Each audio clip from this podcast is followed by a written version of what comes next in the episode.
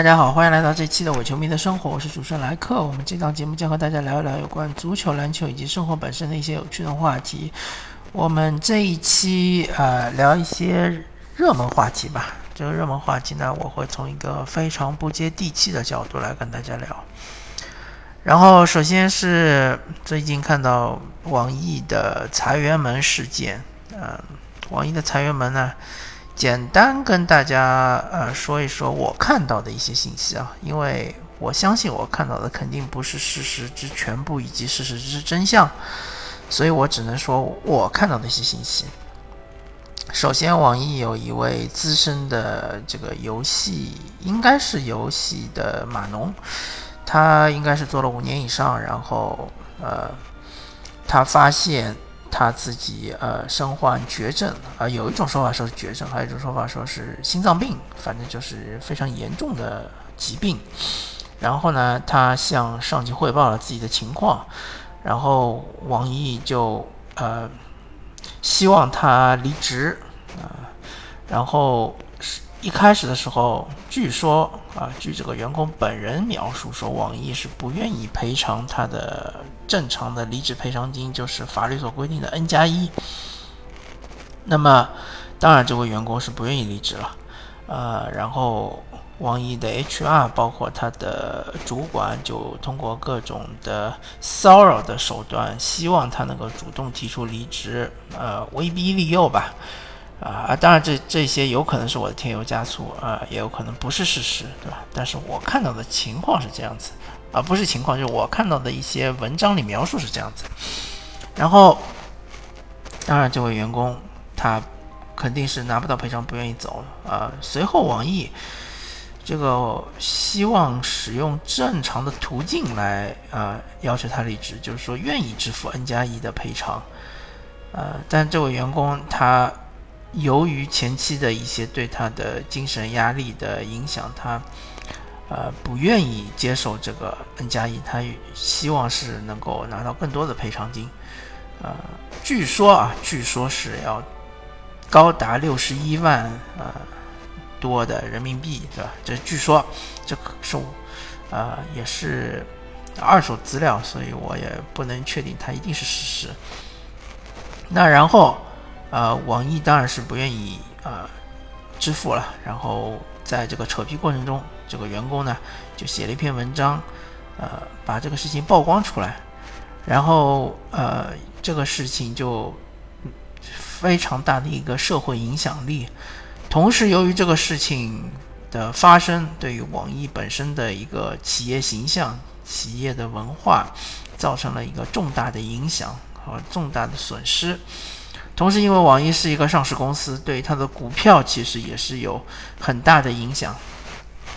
然后，呃，网易最近或者说是最终的一个结论是说，网易是和这个员工私下达成一个协议，呃，双方就说不再有就这个事件再发表任何的评论了，然后双方都拿到一个满意的结论啊。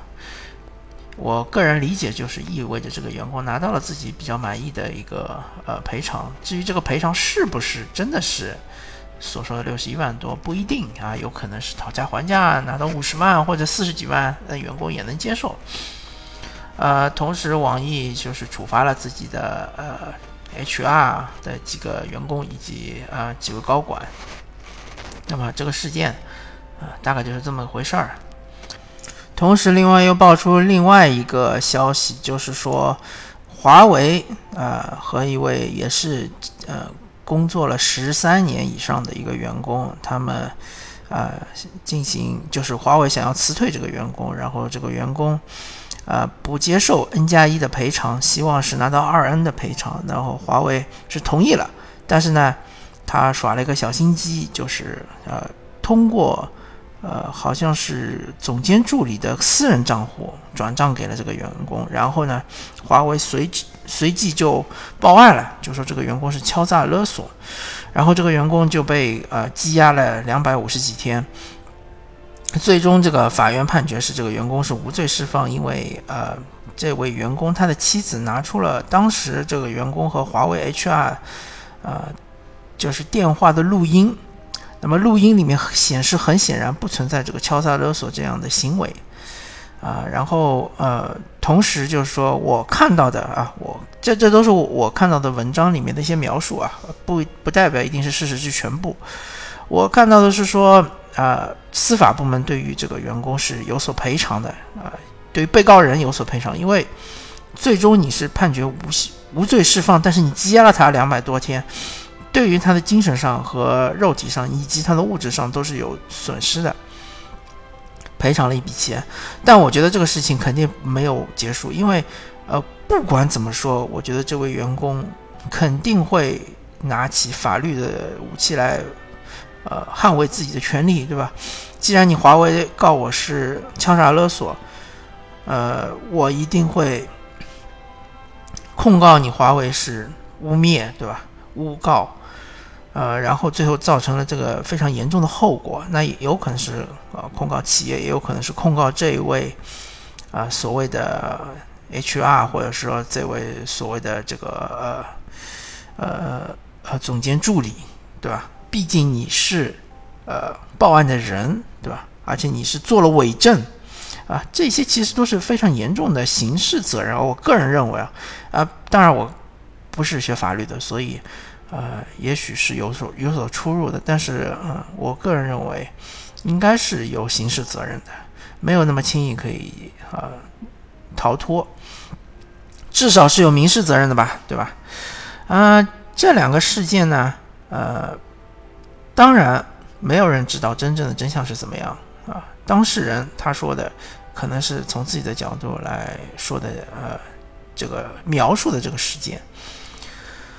嗯，第一个事件来说，呃，一开始如果说网易真的说是要把这个员工辞退，并且要让他自行离职，而不愿意赔偿他的任何的呃赔偿金的话，我觉得网易肯定是错的，而且是违法的，对吧？大家都清楚。那么这种事情呢，呃，我本人也遇到过，那就是我。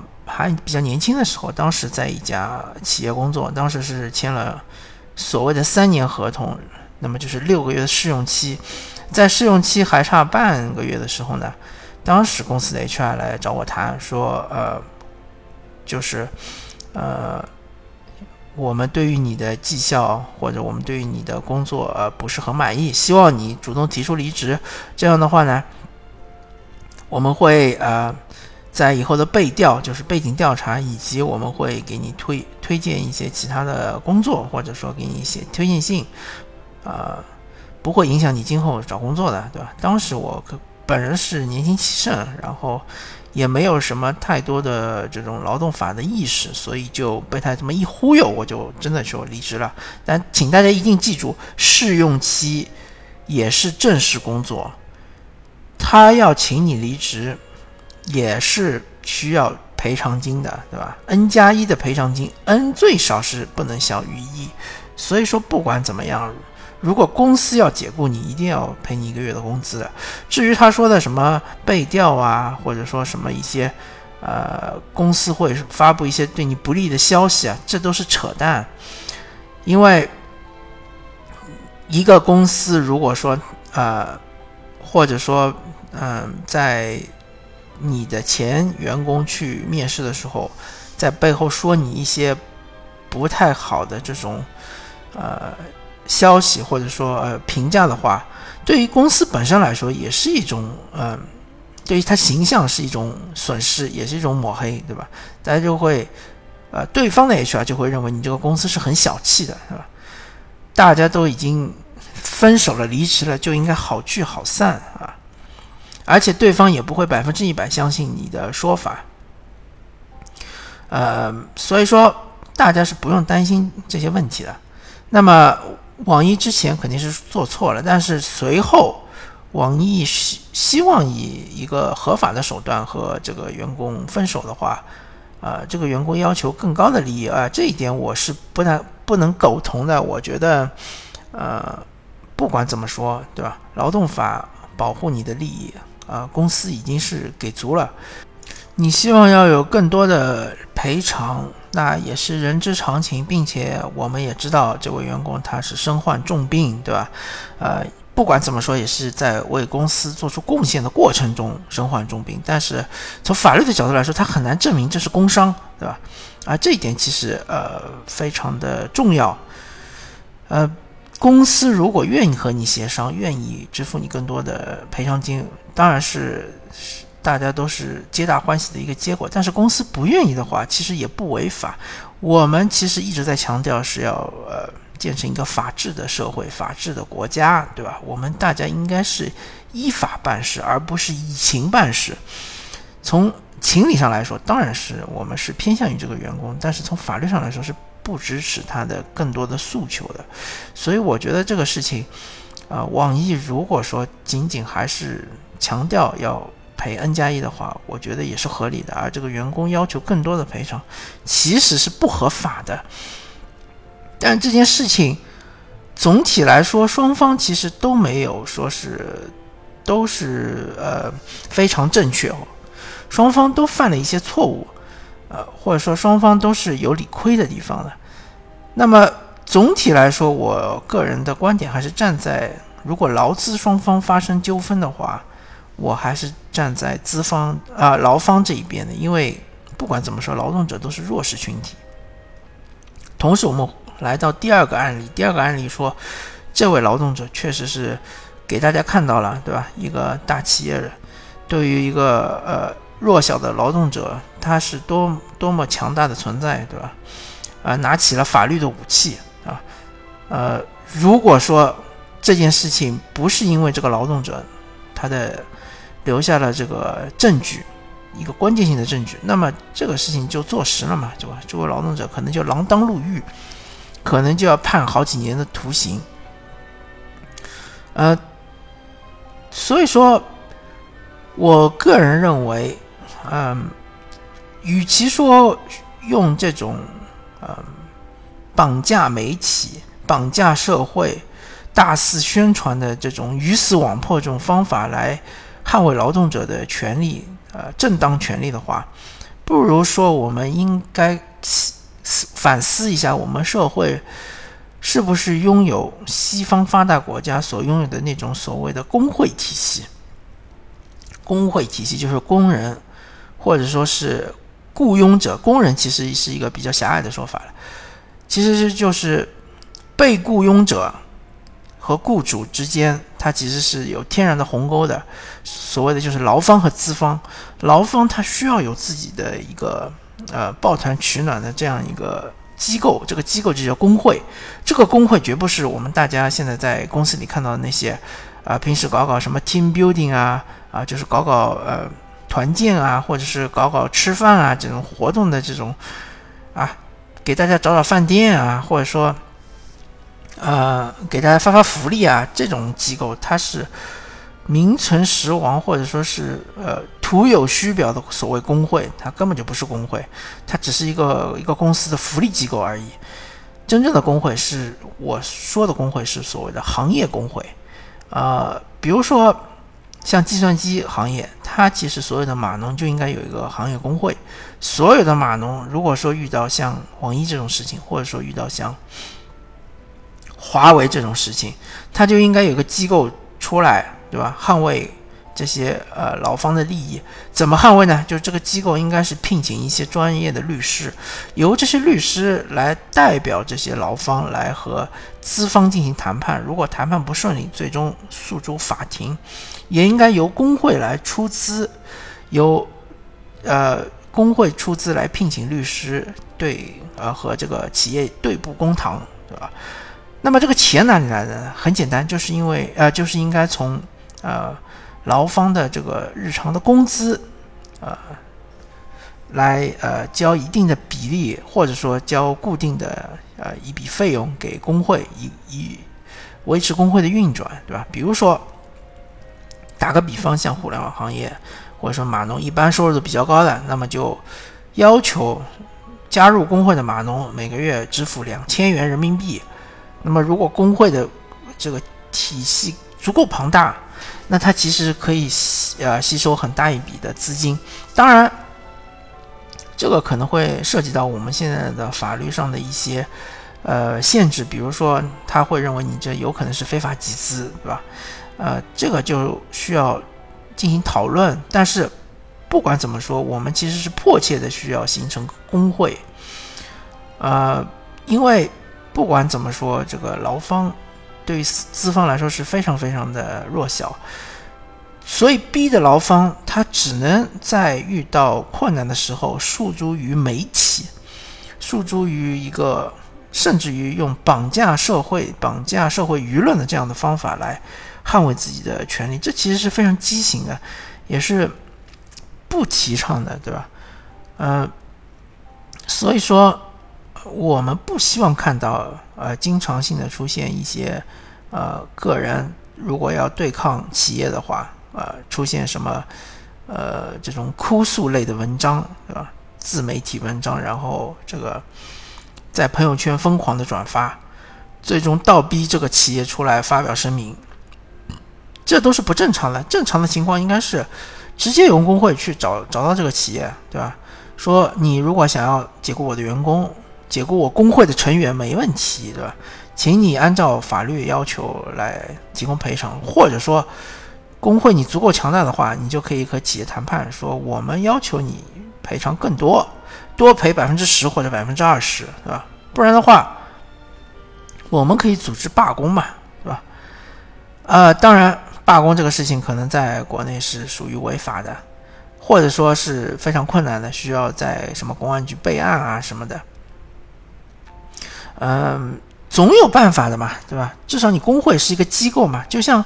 我们的股市一样的，大家都知道嘛，啊，中国 A 股是一个韭菜遍地的股市，对吧？韭菜是什么呢？就是散户嘛，对吧？散户你和机构对抗，就相当于是劳方和资方对抗嘛，你是螳臂挡车嘛，不自量力，所以经常会被机构割韭菜嘛，是吧？那么你劳方也是一样的嘛，劳方和资方你对抗，只有你形成了同样你也是一个机构，对吧？你你用机构来对抗机构。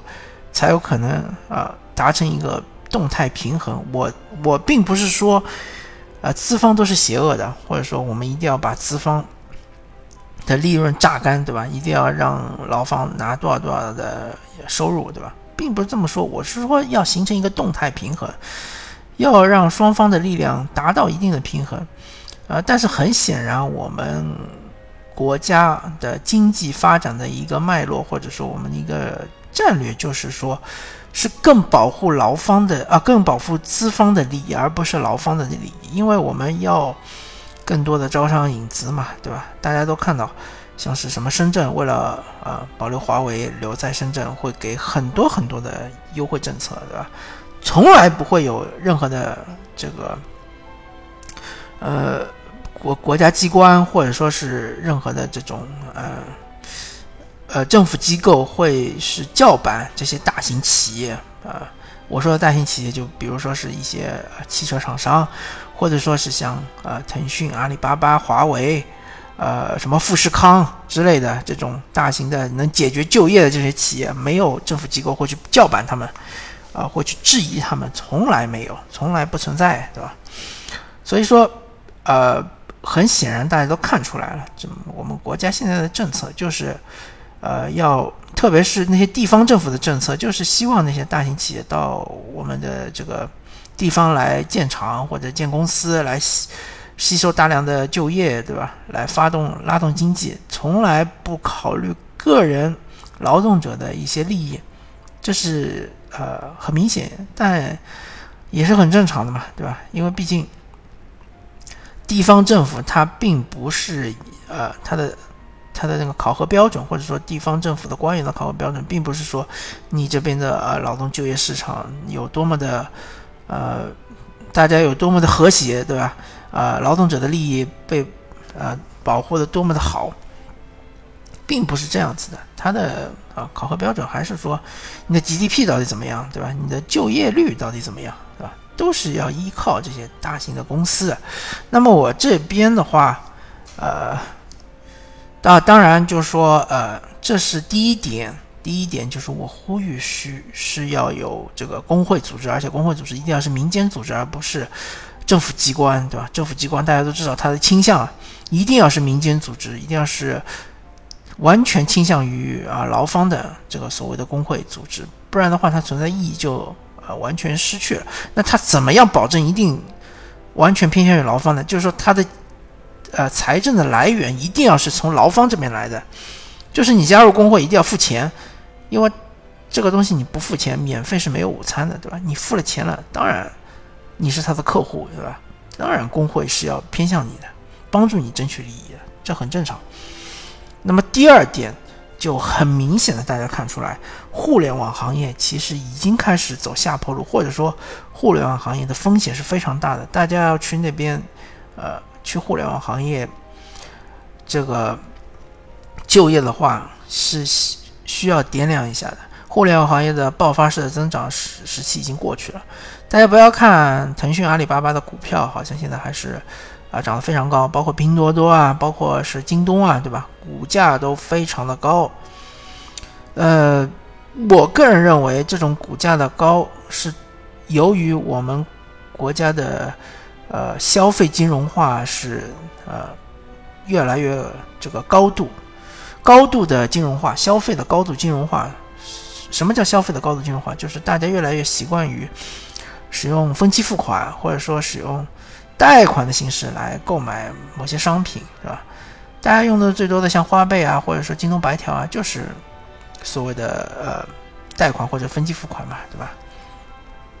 但这一点其实是非常危险的，因为呃我们国家本身来说，它的这个呃对于就是。分期付款以及贷款的呃这种消费模式，它不是非常适应，不像欧美国家，他们已经适应了几百呃一百多年了，或者说是将近一百年了，啊，但是我们国家其实不是非常适应，它会出现一种情况，就是过度消费，然后导致就是呃拆东墙补西墙这种情况是呃非常多见的，而且我们的信用体系并没有打通，对吧？比如说支付宝。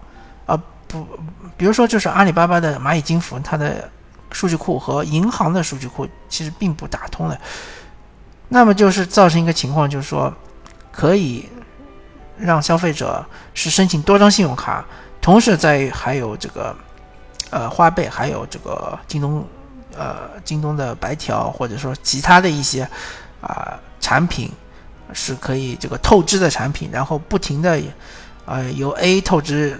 透支出来，然后由 B 再透支再还 A，由 C 透支再还 B，这样的一种呃不可持续性的这样一种呃系统性风险，其实是非常大的。那么其实说的有点远了，我的意思就是说，互联网的金融的这种繁荣，它其实是建立在一定的泡沫之上的。很明显，就是现在看出来，像网易为什么要裁员，就是说因为网易现在的游戏行业。啊，游戏这一块是它的大头，网易的是利润的最高最高的一块，它其实是有点呃不太好了，开始走下坡路了。网易可以说是呃国内游戏的第二大巨头，第一大巨头当然就腾讯了，对吧？腾讯这家公司，大家认为好像它的拳头产品是微信，它其实不是，腾讯的利润的最多的。百超过百分之五十的利润或者说营收都是来自于游戏。腾讯其实也是一家游戏公司。那么，腾讯它的游戏其实也是呃有所起伏的，不再像是王者荣耀巅峰的时候那样，它的市值是非常非常高啊，超过了阿里巴巴。同时，当时就是所号称有好几亿的人在玩王者荣耀，对吧？啊，现在呃，腾讯它的这个反正。呃，这个不不管是从它的游戏的呃产品来说，或者说它的月活量来说，其实都是有所下降的。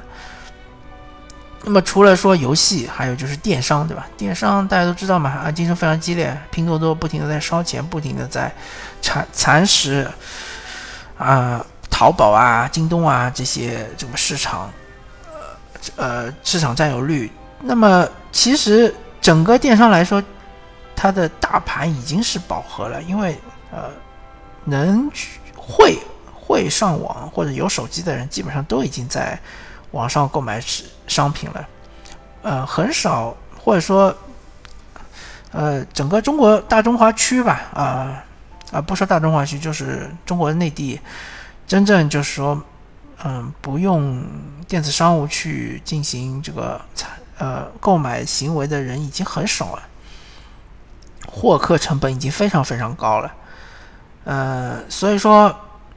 大家都是在一个存量市场上竞争，这就是你死我活的这种情况。所以，其实，呃，像京东啊，或者说是淘宝啊、天猫啊，包括是拼多多啊，啊，还有一些其他的电商，呃，真的想要再出现前几年这种高速增长，其实是很困难、很困难，非常非常的困难。而且，大家要知道，中国的这些电商想要到海外去拓展市场。几乎是不可能的，因为你这一套东西真的只适应于国内市场。你看阿里巴巴这么大的体量，对吧？号称是世界前十大的公司，它有把淘宝开到美国去吗？对吧？它能和亚马逊扳一扳手腕吗？它有这个勇气吗？对吧？它敢把淘宝开到这个日本市场去吗？没有啊，完全没有啊。所以这些号称国际化的。公司它其实它的财财政的这种来源全部都是从国内来的，对吧？国内的大趋势大家都已经看到了，今年其实 GDP 呃上个季度是增长百分之六，对吧？现在不再强调 GDP 了，因为 GDP 已经是没有办法持续的不断的提高了，一直都在下降，一直都在下降啊。大趋势就是不太景气，那么就会造成。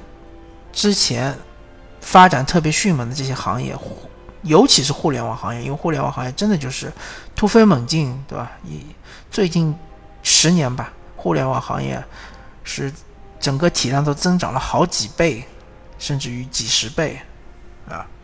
这些行业里面存在着非常大的裁员的压力，所以大家，我奉劝各位，如果年轻人或者是刚毕业的，呃，你们要掂量一下啊，是不是要去。